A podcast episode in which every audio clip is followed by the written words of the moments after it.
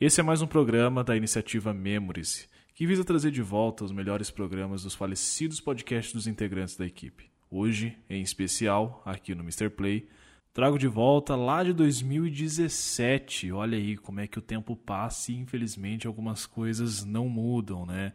Porque para estar tá trazendo algo lá de 2017 para os dias de hoje, significa que algumas coisas não mudaram. E é por isso que eu estou trazendo esse podcast atemporal, porque infelizmente na época já foi muito importante e hoje de novo está sendo muito importante.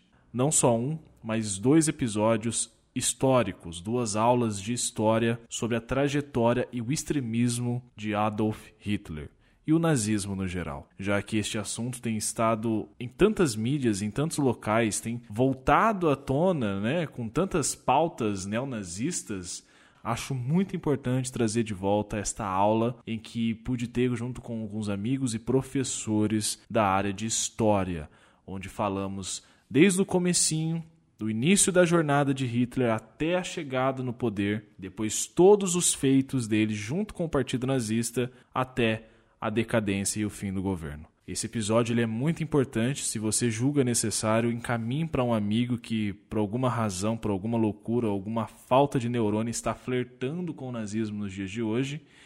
E deixe que os nossos professores aqui façam a parte deles para que eles entendam que nazismo nunca mais. A gente espera que você reflita com esse episódio. Se possível, nos deixe um comentário dizendo o que achou. Hoje é a parte 1 e na próxima semana vamos lançar a parte 2. Um forte abraço, bom episódio e até lá. Tchau, tchau.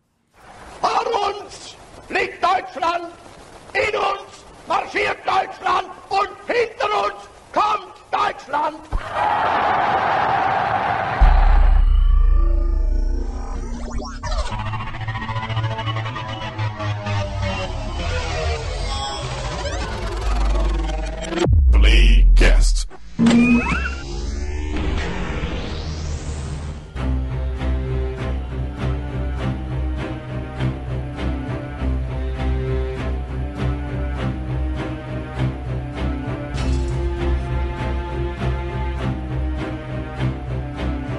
Saudações, senhoras e senhores, seja muito bem-vindo para mais um episódio do Playcast, diretamente daquele site, somente aquele site, o Mr. Play.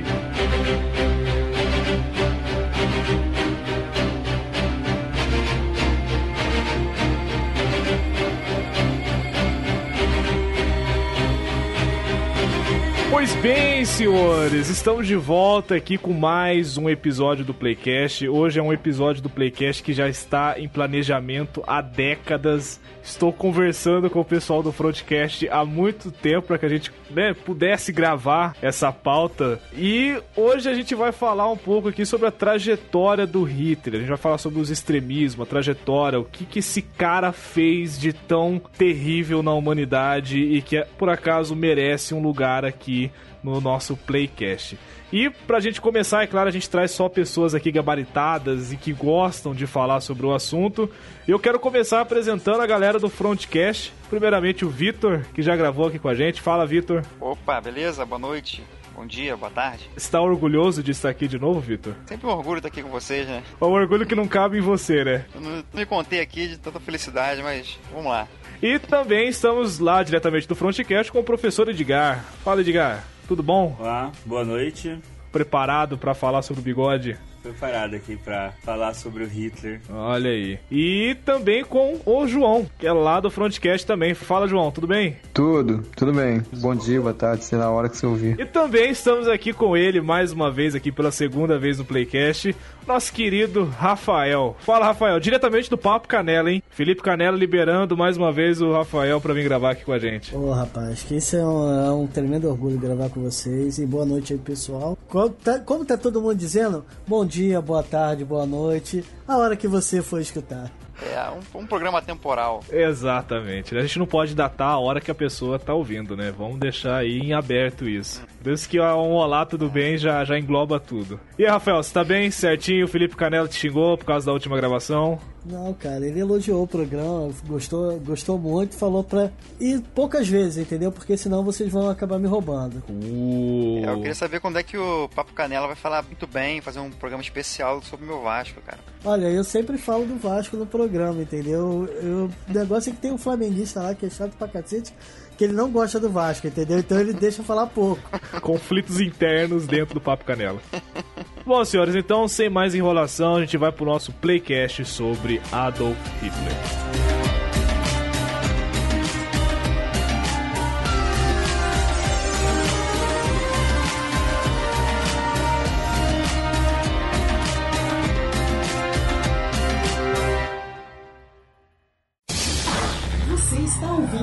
Playcast, o podcast do site ou Mr. Play.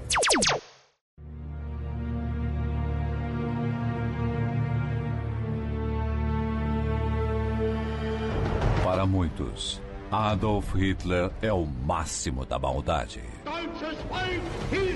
Ditador da Alemanha nazista, organizador do Holocausto e causador de uma guerra mundial que resultou na morte de mais de 60 milhões de pessoas. Mas Hitler não agiu sozinho. As atrocidades dos nazistas exigiram uma ampla rede de colaboradores. Quem eram os homens e as mulheres que executaram as ordens cruéis de Hitler?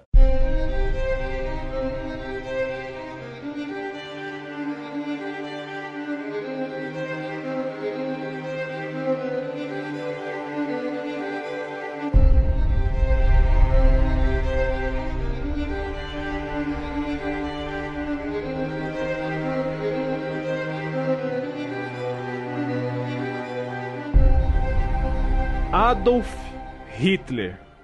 Quem foi este sujeito que causou tanto estrago na humanidade? Quem pode dar um, um parecer sobre quem foi, com, como nasceu este ser humano? De onde ele é, quem ele foi? Caramba, cara, você foi tão eloquente aí que eu fico nervoso agora. Não tenho condições de responder essas perguntas suas, não. Eu, pelo menos o que eu me lembro dele foi que ele perdeu a mãe cedo, o pai espancava, né? Como era habitual naquela época, e que ele teve uma infância bem sofrida. Sim, lembrando que o Hitler, ele não é alemão, né? Ele não nasceu na Alemanha, importante deixar isso claro, e que também não é Hitler o verdadeiro nome, né? Ele sofreu um erro de digitação ali na hora de registrar o menino, acabaram mudando de Hiedler para Hitler. Eu acho que já foi, foi o erro de digitação foi com o pai dele, né? Alois Hitler, né? O pai dele já era o foi o erro de digitação. Sim, o avô sim, é. dele era o Johann George Hitler, né? Aí tinha o D, né? Eu acho que o dele que não E Hitler nasceu na Áustria, que hoje é a Áustria. Império Austro-Húngaro. Exatamente, que hoje é a, a Áustria. Cara, falar assim do Hitler, né? Como existe um milhão de documentários e, e coisas sobre a Livros. vida dele, né? Livros, séries, documentários, filmes. Eu acho interessante a gente dar uma passada bem rápido sobre a vida dele para que a gente possa focar nos feitos dele mesmo, na, na trajetória e nos extremismos do governo nazista e do próprio Hitler também. Poucos sabem, mas Hitler esteve na Primeira Guerra Mundial, que foi onde nasceu né, a ideologia dele, onde ele se construiu ide- ideologicamente. É, na verdade, o Hitler ele tinha recebido de um tio dele toda a carga antissemita que ele, que ele tinha. Porque assim, vai lembrar que no final do século XIX o antissemitismo já estava bem forte. Já estava concretizado, inclusive com vários intelectuais, vamos dizer assim, né? Vários autores falando sobre eugenia, sobre limpeza racial. Então isso gerava uma certa influência nos povos europeus, né? Tanto os germânicos Uhum. quanto os eslavos já, estavam no século XIX com o antissemitismo bem enraizado, embora não na maioria da população ai- ainda, né? Mas bem enraizado. Sim. Das minhas pesquisas, eu sei que um tio dele era um, um antissemita bem, bem atuante, era um pan-germanista e tal, acreditava na, em uma nação única de todos os povos germânicos também. Então, muito provavelmente, né? Porque até onde eu sei, ele não disse isso, mas muito provavelmente esse tio influenciou ele, né? Não, é porque Hitler, ele sempre foi uma pessoa muito frustrada na vida dele em diversos aspectos. Tanto familiar, como ele já nasceu numa família difícil, né? Teve casos que ele acabou morando na rua, ele foi um artista frustrado também. E, e se você pega as entrelinhas dessas histórias, se você analisar bem, todas elas têm algum judeu envolvido.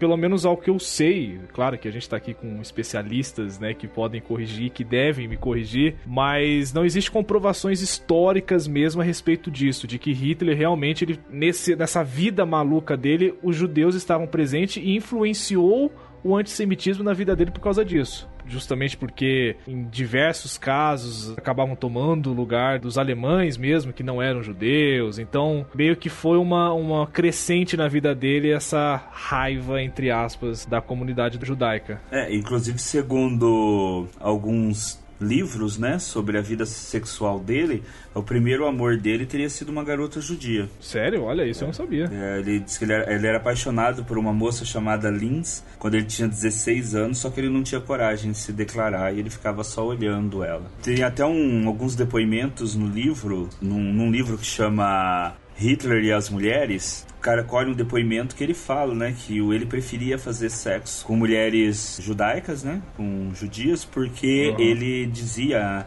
abre aspas, né? E ele acreditava, né, que o sendo sexo sujo, então ele deveria praticar com uma raça que ele considerava suja. Caraca. Ele tinha vários traumas com relação a sexo, essas coisas, porque na infância dele Parece que ele presenciava várias vezes o pai dele violentar sexualmente a mãe, né? A mãe não queria sexo e o pai violentava. Tem até uma parte do Minha Luta, do Men Kafka, que ele pede, assim, pra pessoa imaginar, assim, imagina uma casa pequena, dois cômodos, aí tem vários filhos, o homem chega meio bêbado, e aí a criança vê coisas que não deveria ver, então dá todo ele passa toda a ideia assim de que provavelmente o pai chegava, queria sexo com a mãe, a mãe não queria e tinha realizavam aí acontecia um, uma violência sexual e ele presenciava, né? Mas ele cita isso na terceira pessoa. Mas segundo o autor desse livro, Hitler e as mulheres, na verdade só foi uma forma dele contar a própria história dele, né? Que doideira. Isso, é, disso eu não sabia, cara. Essa é a diferença de gravar com profissionais, né, cara?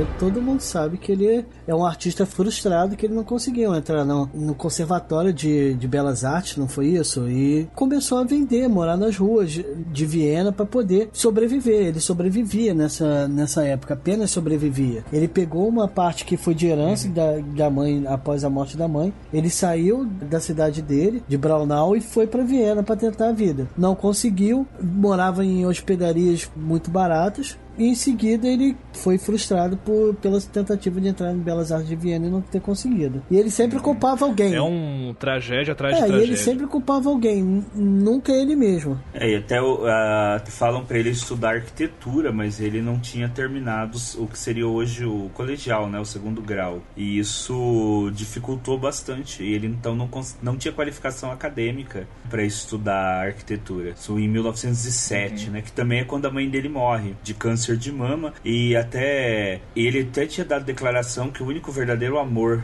da vida dele teria sido a mãe, né?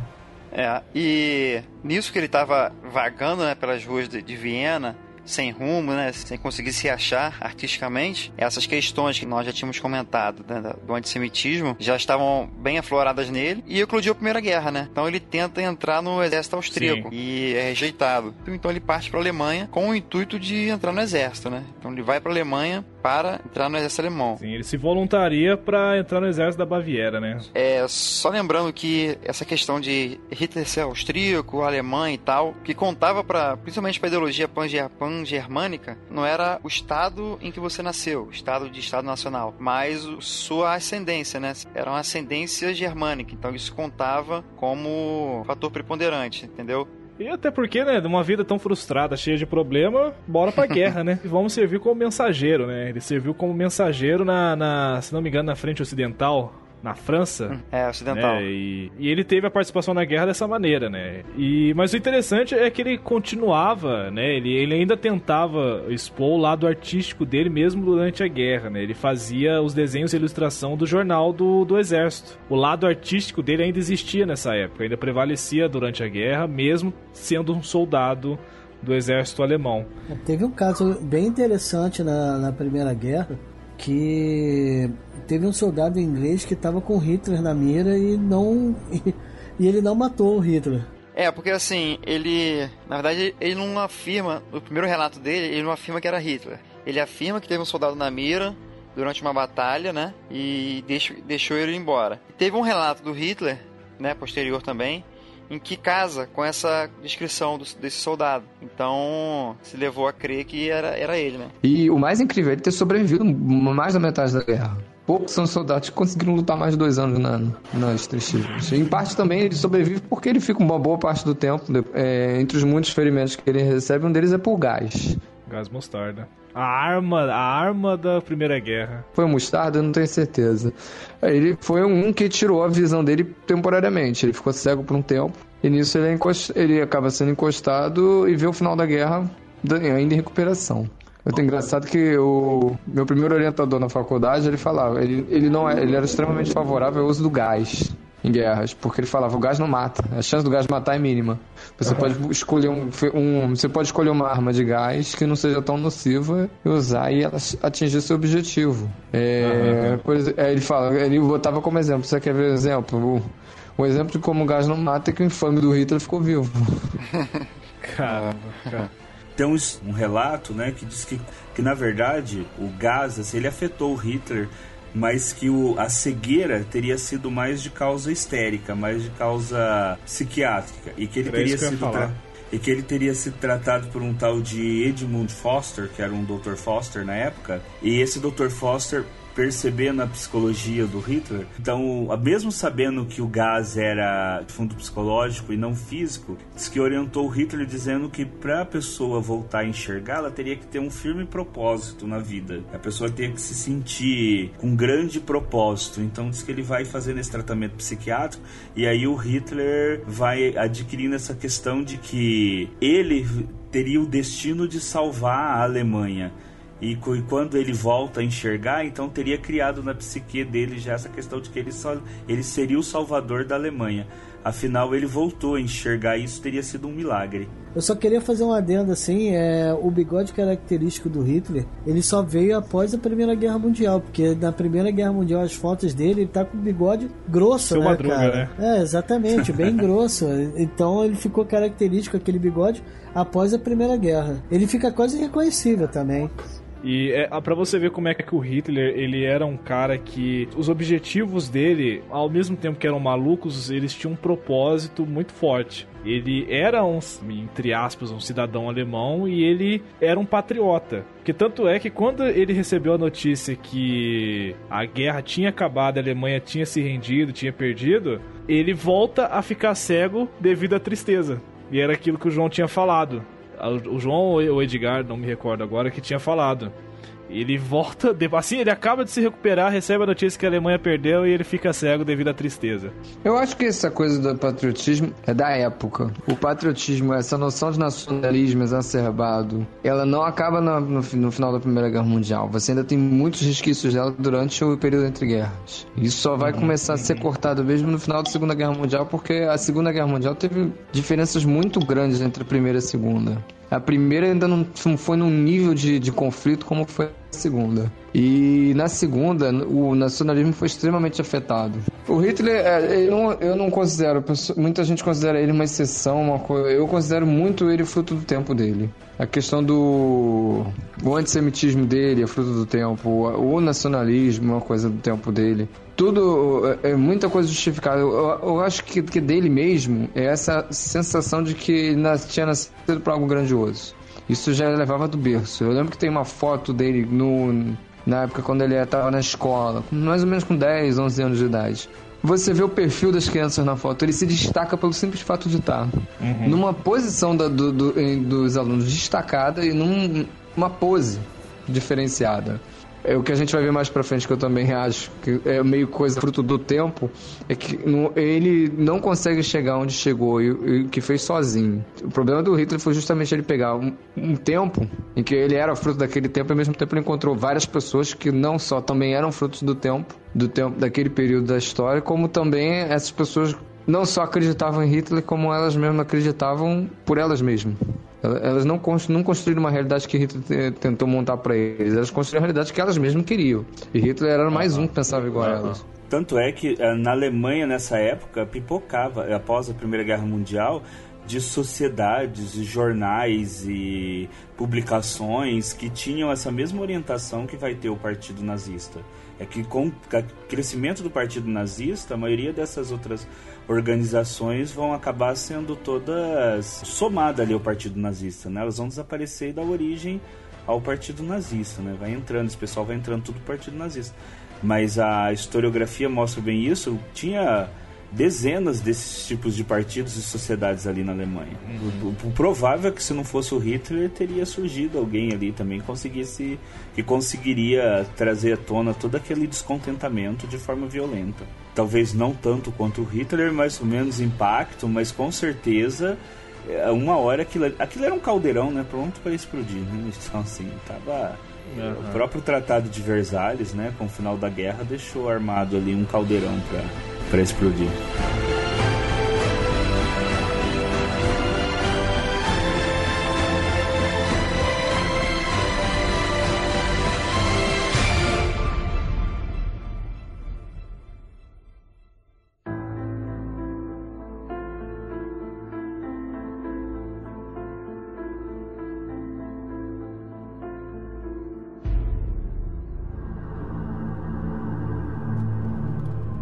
Partido nazista não era como os partidos políticos como conhecemos. Era um ritual. Eles faziam uma lavagem cerebral. Temos que entender esses sistemas de crenças, como os nazistas pensavam. Precisamos entrar na cabeça deles. É uma área na qual os historiadores não quiseram entrar. Eles não querem entrar na barriga da fera.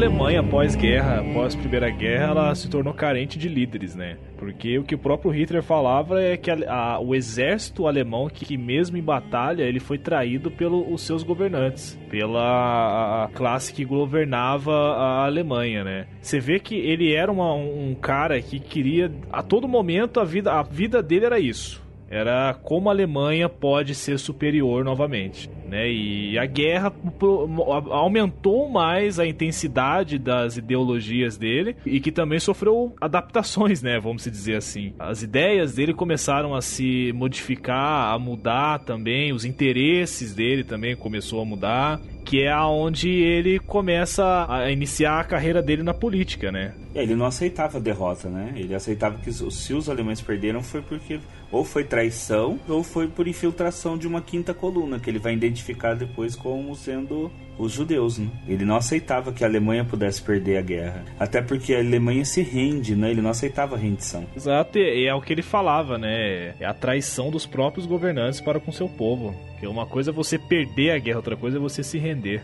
E tanto é que na, no final da Segunda Guerra ele não se rendeu no, nem no último minuto, né? É o que a gente vai ver mais pra frente. É bem, é bem maluco isso, cara.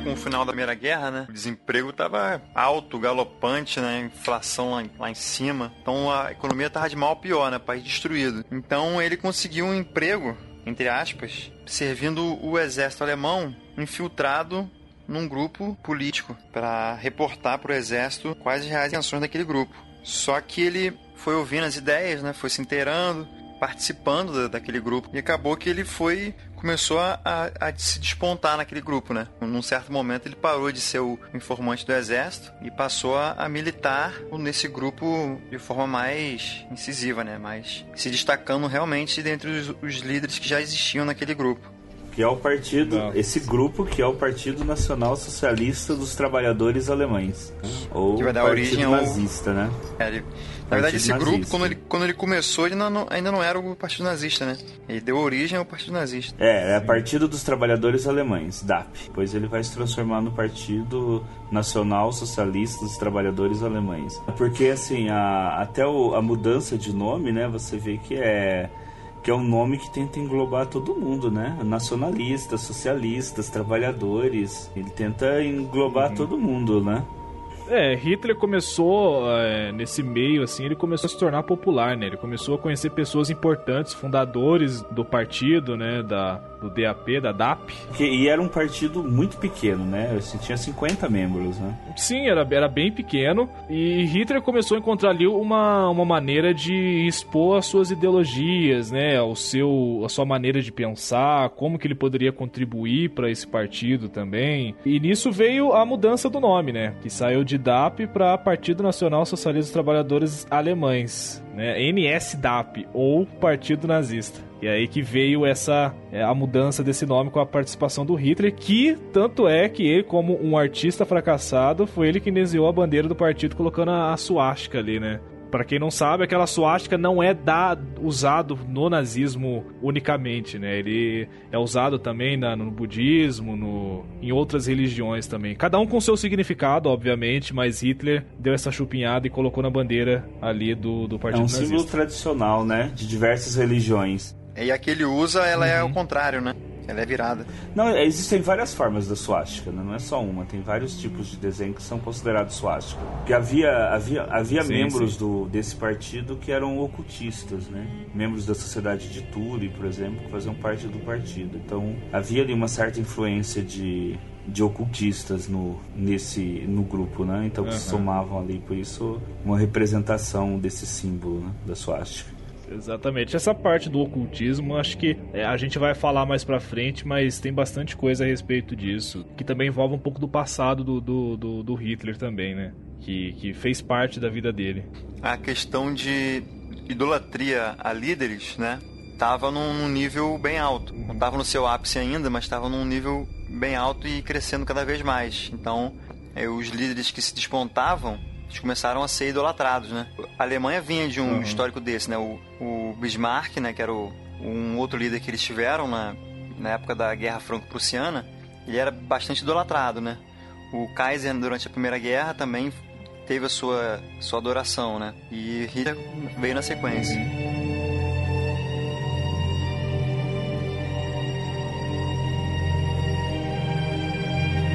A fama do, de Hitler começa com os discursos que ele fazia, né? Discursos extremamente. É um, ele parece que estudava o modo como falar.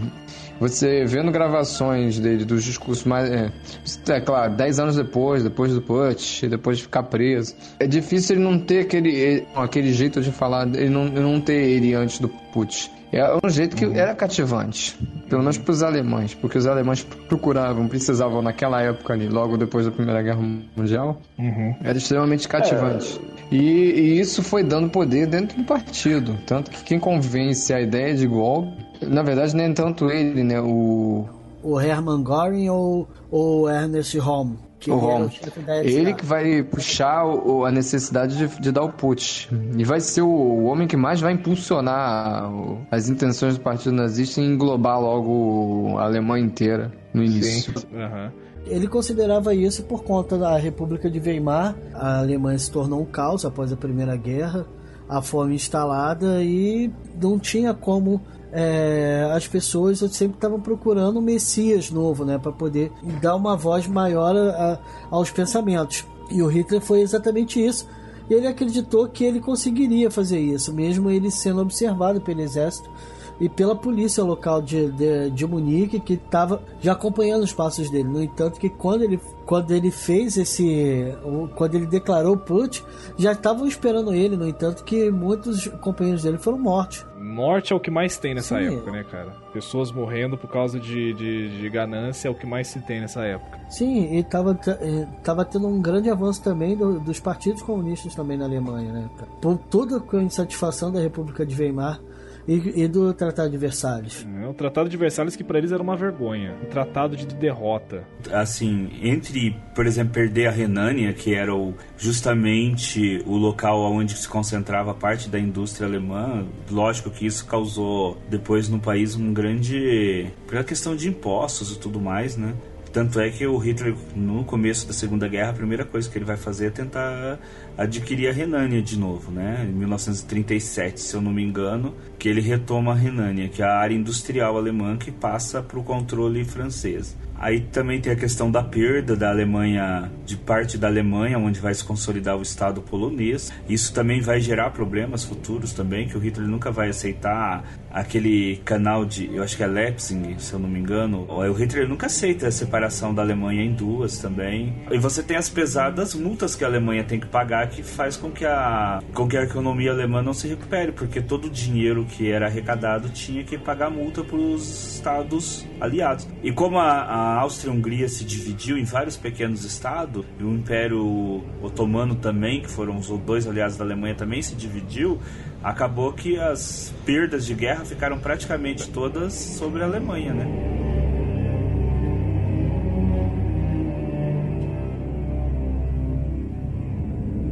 Tentativa de revolução na cervejaria, né? Hitler decidiu que vai tentar tomar o poder, instituir um novo governo através de, da, da força bruta, né? através da pistola. Ele aproveitou uma reunião que estava tendo numa cervejaria, conhecido como o Put da cervejaria. Eu gosto desse nome. e que ali ele tentou começar uma revolução, né? Ele realmente tentou usar a força bruta para que as pessoas acertar, aceitassem o que ele estava propondo ali de uma maneira forçada, desafiando ali o governo central na, em Berlim. Só que Hitler nessa tentativa não foi bem sucedido, né? No fim acabou dando uma bela de uma merda ali. Se bem que convenhamos, né? Se você fosse fazer um filme onde uma revolução começasse dentro de uma cervejaria, não ia ter ninguém que ia falar que filme ruim, né? que história ruim. Exatamente. Exatamente, mas foi um fracasso e aí Hitler acaba sendo preso, né, pelas autoridades ali em novembro de 1923 sob acusação de alta traição. E é aí que começa um período muito importante na vida dele, porque foi nesse período que a queda do nazismo aconteceu, o nazismo desapareceu, entre aspas, claro, né? Porque ainda existia um resquício ali, outro aqui, mas ele propriamente dito tinha desaparecido. Ele na cadeia, eu acredito que ele começou a ter mais maturidade que ele precisava ganhar. Ele precisava conquistar o voto, ele não não, não ia conseguir fazer nada à força. E ele tentou é, remodelar totalmente o partido nazista dentro da, dentro da cadeia. No entanto, que ele ficou preso né, com Huss, né, se eu não me engano, que acho que, que era secretário dele, e que ele escreveu o livro Mein Kampf, né, que acho que todo mundo aqui já comentou, que ele começou a ter mais a ideia de aliar a política de uma forma mais. ser mais eloquente na, de, na, na política, não só apenas com essa loucura de chegar e vamos tomar força. Foi aí que ele começou a ter mais maturidade. Uhum. Foi aí que ele começou a se transformar no Hitler mesmo, né? No Führer, né? No líder que a nação queria, tanto buscava. E essa parte do livro também é muito interessante porque ali ele tenta expor, ele tenta não, ele expõe as ideias dele, mas de uma descrevendo para um público muito específico. E se você parar para analisar, esse público muito específico tornou esse livro um dos livros mais vendidos da Alemanha. Né? Não imediato, demorou um pouco, mas se tornou um livro muito vendido. Por quê? A ideologia do Hitler agradavam aquelas pessoas. Então, às vezes, quando a pessoa fala que Hitler era o grande culpado de toda a merda, de todo o Holocausto, existiam milhares de pessoas que fizeram isso acontecer. É, e, e, o livro tem uma coisa assim que ninguém pode falar, às vezes o pessoal fala assim, ah, mas o, o Hitler, ele só vai, só depois de muito tempo, depois que assume o governo, que ele vai tomar certas posições, mas nesse livro, a posição racista e a questão do espaço vital, né, da Alemanha ter conquistado um espaço vital que tentaria na Segunda Guerra Mundial e do antissemitismo, do racismo do Hitler já está bem claro ali no livro. Não tem como você falar assim, não, não, o, o povo foi enganado. Cara, o Hitler diz tudo isso lá no livro, lá. Ele tá. É claro ali que os propósitos dele. O, o interessante é ele discursava em defesa própria, né? Na, e isso chamou muita atenção de todo mundo que estava ali quando ele foi na no próprio julgamento, né, cara? E essa maneira dele discursar, ele, ele atraía multidões, ele sabia falar com o público, ele tinha uma maneira de se expressar que agradava aquelas pessoas. Um fator que contribui para isso é porque em tempos de crise, as pessoas estão mais suscetíveis a esse tipo de discurso, entendeu? Ao salvador da pátria, alguém que vai, vai representar ela porque ela está numa situação muito difícil, entendeu? Em todos os momentos, não só na Europa, mas no mundo, você uhum. vê que esse tipo de discurso ele começa a, a tomar tomar forma. É como, é como a gente estava falando numa gravação que nós fizemos também do Frontcast. Isso serve de alerta, né? Para em casos de crise, as pessoas estarem em grandes dificuldades financeiras e de identidade, elas se alertarem, né? Que esse tipo de discurso ele pode, pode voltar. E naquele, naquele filme que foi comentado no início, ele está de volta, é uma uma exposição clara disso, né? Que ele chega,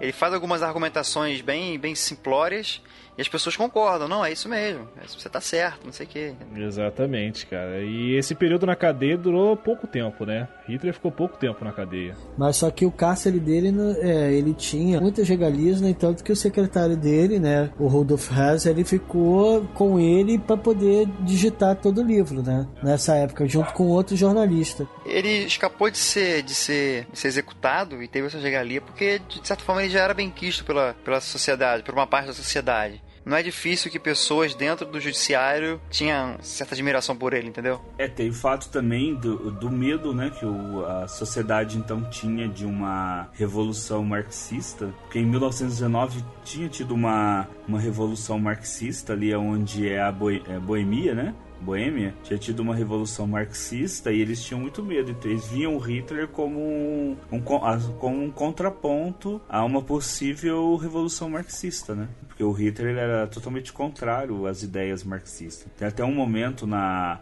no Minha Luta que ele fala, né, que o marxismo era uma estratégia para entregar o mundo aos judeus. Que é. isso, cara? É. Não, não, é mentira. Que tão falando que isso aí é para o nazismo é de esquerda. Não, não acredita nisso não. Chegamos ao ápice da gravação.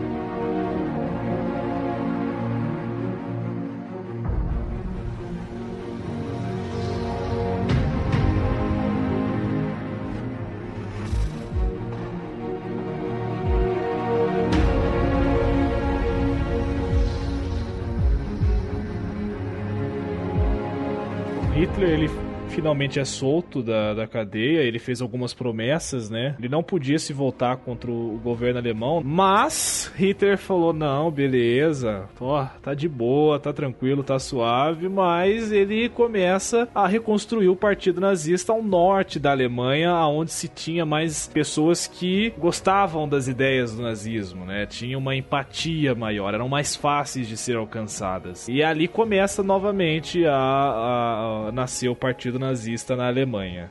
Bom, ele sai da cadeia, famoso com o livro, volta ao Partido Nazista, o Partido Nazista vai voltar toda. Ele pega a Alemanha naquela situação de crise, o partido começa a ter seu, é, candidatos sendo eleitos. A gente acha muitas vezes que eles vão tomando o, o poder completo, mas a Alemanha, quando ele se torna chanceler, é, eles, o Partido Nazista tinha um pouco mais de 30% dos votos. Uh, Hitler foi mais um daqueles caras que foi eleito por uma quantidade menor do que 50%, do, porque na Alemanha não tinha segundo turno. Então era Sim. o mais votado do único turno que tinha. O partido, ele não é eleito presidente, o partido vota, ele é eleito mais um deputado, vira o, o chanceler, que é como Sim. se fosse nosso. Presidente da Câmara. Presidente da Câmara. Ali, quem, quem é eleito presidente? Ele perde para o Hindenburg a presidência, o Hindenburg é eleito. Só que o Hindenburg, é primeiro, ele é uma pessoa velha e segundo, ele é uma figura ligada à Primeira Guerra Mundial, ainda da derrota. Hindenburg tinha um certo asco do, do Hitler, principalmente pelo fato de Hitler ter sido um soldado. Só que esse asco de Hindenburg era inverso no, no resto da população alemã, porque eles se identificavam mais com Hitler do que com Hindenburg. Tanto que o Hindenburg acaba com o como a quantidade de cadeiras que a, o Partido Nazista tinha conseguido era suficiente para mover o jogo político interno, eles acabam obrigando Hindenburg a sentar Hitler como chanceler. E, posteriormente, Hitler acaba tomando poder como presidente. É, esse poder que ele acaba tomando no lugar de Hindenburg é com o apoio das indústrias e dos militares. Os militares resolvem lavar as mãos com, sob uhum. a promessa de trazer de volta uma Alemanha forte Isso queria dizer uma Alemanha militariza, militarizada. E os, os militares alemães tinham aquela crença de que a, as Forças Armadas não devem se intrometer na política de forma alguma. É, mas só que teve um problema nisso tudo antes do, do Hitler chegar ao poder. Aconteceu com a quebra da, da bolsa, né? Com o crash da bolsa nos Estados Unidos que deixou a população ainda mais, mais empobrecida, que já estava voltando a, a, ter um respiro. Ele com a quebra da bolsa, ninguém tem emprego, ninguém tem comida, a, a Alemanha vive um caos. E o Hitler vem com a promessa de ser o salvador de, de tudo isso, quando vem a, as eleições de 32. Uhum. É, a aliança que ele faz é justamente a que vai favorecer ele a trazer a Alemanha pra, de volta à economia. Porque você tem um mercado que está cheio de gente desempregada, as empresas à beira da falência. E toda vez que você está numa situação dessa, qual é uma das opções que você tem? Você investir dinheiro, produção armamentista. Você pega uma parte desses desempregados, a lista de volta no exército, é, a outra parte vai ser reaproveitada pelas indústrias que começam a receber dinheiro do governo vindo dessa, desse rearmamento. Ele vai usar essa, o rearmamento como uma, um modo de salvar a economia e ao mesmo tempo um modo de jogar o país na Segunda Guerra Mundial. Porque chega em 1938, 39, ele ou ele usa aquele equipamento militar ou a Alemanha quebrava de novo. Mas o, o que eu acho interessante é deixar isso claro que se fala muito em a partido nazista de esquerda, não. Ele desde o início você tem uma aliança com as forças de as forças econômicas. Não, é, não assim, ah, de direita, não. As forças econômicas são capitalistas. Capitalismo não tem esquerda nem direita. Grandes grupos que existem até hoje são que foram grandes financiadores do nazismo, né? Tyson Group, Krupp, né? Tyson Krupp, teve outras também, Attica Baia, teve a Mercedes, né? Inclusive, o, o Hitler teve um programa de privatização de empresas. Ele privatizou várias empresas para entregando várias empresas siderúrgicas, principalmente mineradoras, para o setor que eram do Estado. Ele privatizou, vendeu para empresários sim, alemães. Sim, dentro dessa estratégia de, de fomentar a economia, né? Isso. Né? E cara, o Hitler é, também a gente tem que dizer aqui que cara ele consertou a Alemanha de uma, de uma certa forma, né? Um, um número de desempregados que batia 6 milhões foi reduzido a 1, por exemplo. É, a, a, cidade em si estava mais animada com a, a situação atual do governo, né? Com a situação atual da Alemanha. Então Hitler ele conseguiu mudar a visão dos alemães perante a sociedade como um todo, né? Ele conseguiu arrumar a Alemanha de uma certa forma, transformando a Alemanha numa potência, por incrível que pareça, cara. Hitler, ele sabia administrar o país, ele, tanto é que ele transformou tudo isso num, num, num grande combustível para querer mais, né? Ele queria mais, ele não estava satisfeito com os bons resultados que ele estava tendo, né? Então, é aí que a gente chega na Segunda Guerra Mundial, que ele quer conquistar territórios, ele quer expandir esse governo dele para ter mais poder, né? Ah, mas antes disso tudo, o Hitler, depois que ele chega ao poder, quando ele começa a organizar, ele toca sempre nesse orgulho alemão. E no entanto, que a, a, o que ele fez nessa transformação foi com a juventude hitlerista, para poder é, os jovens já ter incorporado o orgulho alemão, né? De estar tá lutando por algo, de estar tá lutando por algo grandioso. Ele sempre bate nessa tecla em todos as, os comícios dele, que ele fala geralmente da juventude, que é o futuro da Alemanha. E isso é, é engraçado você ver isso, porque é, a manipulação já começava desde cedo, né? É, porque ele tinha noção de que a guerra era iminente, então ele sabia que aquela, aquela juventude eles seriam os soldados do, de 5, 10 é, anos depois. Foi, isso. E acabou. E o mais engraçado, assim, algum, alguns aspectos loucos do Hitler, que não sei se vocês viram algum documentário do tipo, na época da, das Olimpíadas que teve em Berlim, né? O comitê não queria que fosse feito por conta do, da perseguição aos judeus e tal, que é, do conta do racismo. Cara, eles não perseguiram os judeus em momento algum durante, durante as Olimpíadas. E os judeus eles podiam caminhar livremente por toda Berlim, que eles não eram incomodados. É, eles fizeram uma maquiagem muito grande para o mundo ver, ver a Alemanha com os bons olhos novamente, entendeu? Para não ser aquele inimigo que, que, que era iminente, entendeu? Para poder ver que não, não era só isso. Igual um certo lugar aí que teve uma Copa e uma Olimpíada E, e teve o PP. Mas é, foi exatamente Tiraram o mendigo isso. da o. Vitor quer causar mesmo, né? É, não, Tô cara. sentindo isso, ele tá querendo arrumar uma nesga com alguém. É, mas ele falou uma coisa que é, que é verdade. Não foi, se você parar pra pensar, eu acho que, que a tratativa ela apenas é, tem alteração na data. Porque a tratativa é a mesma. E se você fala alguma um- uma coisa dessa hoje aqui, que os nazistas fizeram as mesmas coisas, vão te chamar de maluco. Exatamente.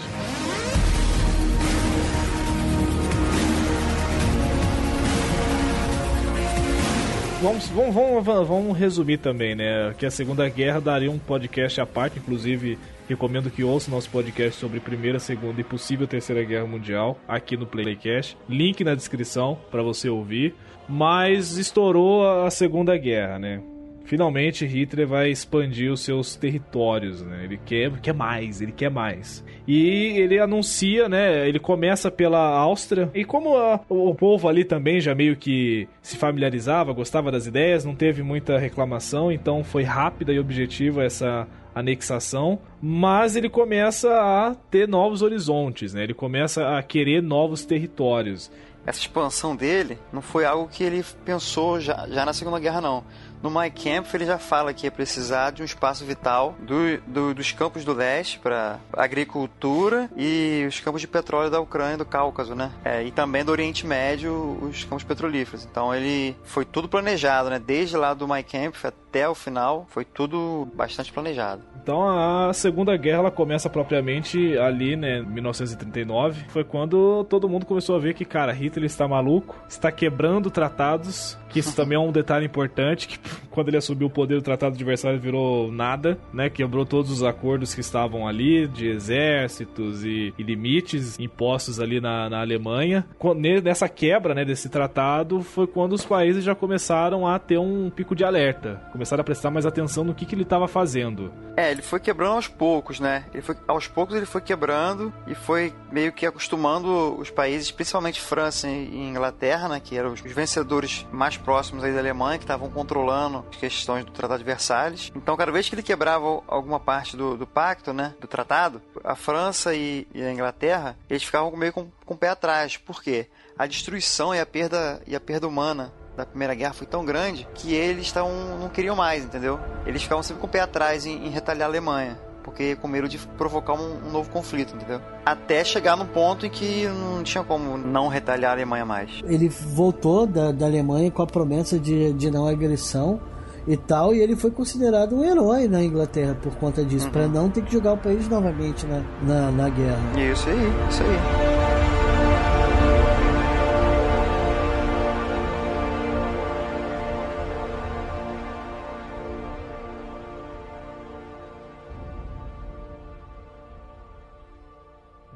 Desempenhou um importante papel ao elaborar as leis de Nuremberg, que impossibilitaram muitas coisas na vida dos judeus alemães. As ações de Göring em nome de Hitler são apenas o início do ataque nazista contra o meio milhão de judeus alemães. Richard e Margot Springer estão entre a primeira onda de inocentes na mira dos nazistas. O filho deles é o apresentador de TV Jerry Springer. Meus pais se casaram um mês e meio depois de Hitler assumir o poder. E aí as leis começaram a mudar sobre os judeus poderem ter negócios e passou a ser ilegal comprar de judeus e temos fotos no álbum de família de, sabe, Juden, suásticas nazistas na vitrine da loja. E a vida ficou bem. Na cidadezinha de Landsberg, onde moravam, ela ficou muito desconfortável.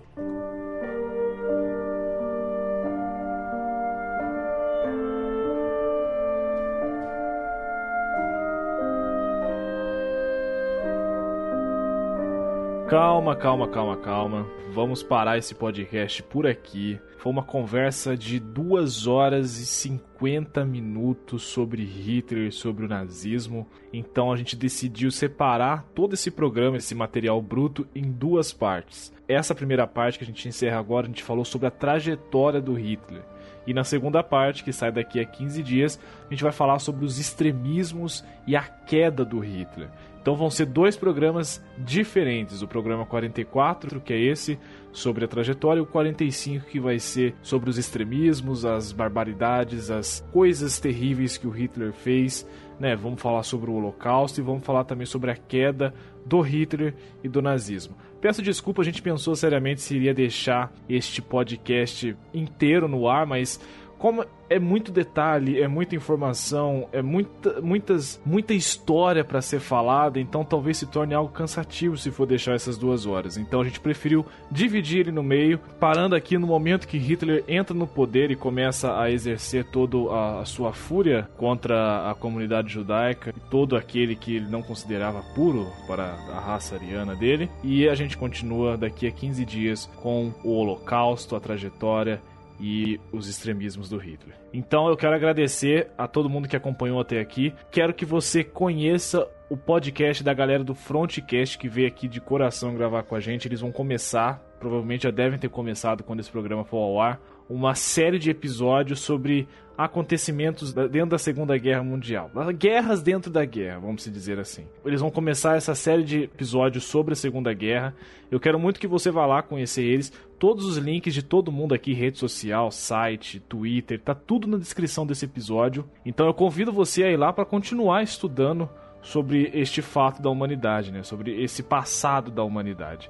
E também o Rafael, que é do Papo Canela, também já, já é de casa aqui, né? Eu nem preciso ficar apresentando muito, mas se você quiser conhecer o podcast dele sobre futebol e conteúdo no geral também, mas focado no futebol, é só você entrar na descrição desse episódio que vai estar tá lá, papocanela.com. Certo?